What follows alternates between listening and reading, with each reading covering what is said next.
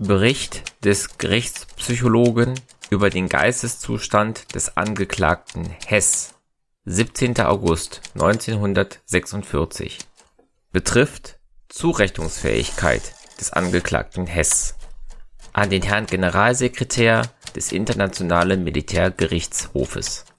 Erstens. Auf Ersuchen des Gerichtshofes werden hiermit die folgenden Tatsachen und wohlerwogenen Ansichten über die Zurechnungsfähigkeit Rudolf Hess aufgrund meiner fortlaufenden Untersuchungen und Beobachtungen vom Oktober 1945 bis zum heutigen Tage, die ich in meiner Eigenschaft als Gefängnispsychologe angestellt habe, ergebenst unterbreitet.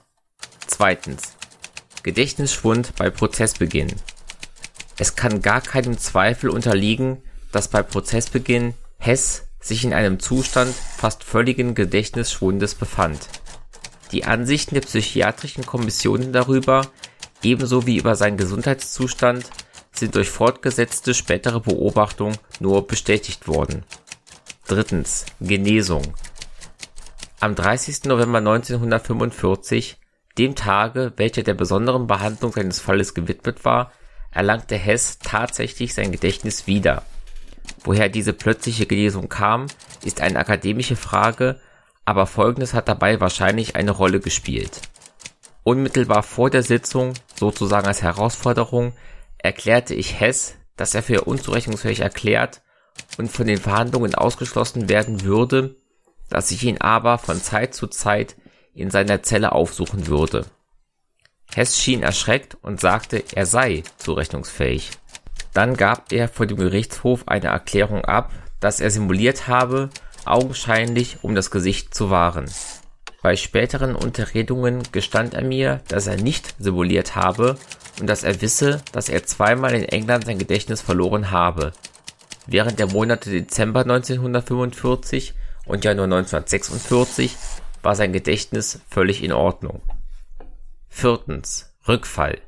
Gegen Ende Januar 1946 fielen mir Anzeichen beginnenden Gedächtnisschwundes auf. Diese nahmen im Laufe des Monats Februar ständig zu, bis er sich ungefähr Anfang März wieder in einem Zustand fast völliger Gedächtnislosigkeit befand. Seitdem ist er in diesem Zustand verblieben.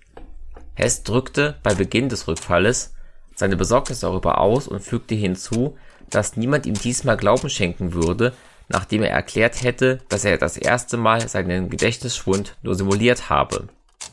Der Gedächtnisschwund ist fortschreitend. Die Ereignisse jeden einzelnen Tages werden schnell vergessen. Seine Gedächtnisspanne beträgt augenblicklich ungefähr einen halben Tag und sein Erinnerungsvermögen ist von siebenstelligen auf vierstellige Zahlen gesunken, wenn er sie sofort, nachdem er sie gehört hat, genau wiederholen sollte. Zurechnungsfähigkeit und allgemeiner Zustand ich habe Dr. Seidels Antrag sowohl in deutscher als auch in englischer Sprache gelesen und möchte dazu Folgendes ausführen. Die Erörterung von psychiatrischen Begriffen durch Laien können nicht zur Erklärung dieses Falles beitragen, denn selbst Psychiater stimmen nicht über die Definition von Ausdrücken wie psychopathische Anlage, hysterische Reaktion und so weiter überein. Diese Ausdrücke haben einen völlig verschiedenen Sinn im englischen und deutschen Sprachgebrauch. Die psychiatrischen Kommissionen stimmen darüber ein und meine eigenen späteren Beobachtungen haben bestätigt, dass Hess nicht geisteskrank ist. Im juristischen Sinne. Das heißt, dass er nicht Recht von Unrecht unterscheiden und die Folgen seiner Handlungen erkennen könnte. Hess erlangte sein Erinnerungsvermögen lange genug zurück, zwei bis drei Monate, um seinem Anwalt weitgehende Unterstützung in der Vorbereitung seiner Verteidigung gewähren zu können. Wenn er das versäumte, dann geschah das aus einer negativen persönlichen Eigentümlichkeit heraus, die auch ich bemerkt habe und nicht aufgrund seiner Unzurechnungsfähigkeit. In seinem Krankheitsverlauf oder augenblicklichen Verhalten deutet nichts darauf hin, dass er zur Zeit der Begehung der Handlungen, deren wegen er angeklagt ist, geisteskrank war. Auch sein Benehmen während des ganzen Verlaufes des Prozesses zeugte von genügend Einsicht und Verständnis, um alle Zweifel über seinen Gesundheitszustand zu zerstreuen. Er mag eine psychotische Krise in England durchgemacht haben, aber das beeinträchtigt keineswegs die Richtigkeit der beiden vorhergehenden Erklärungen. Anzeichen von Verfolgungswahn sind auch hier bei ihm bemerkbar geworden, jedoch nicht in einem Maße, das auf Geisteskrankheit schließen ließe.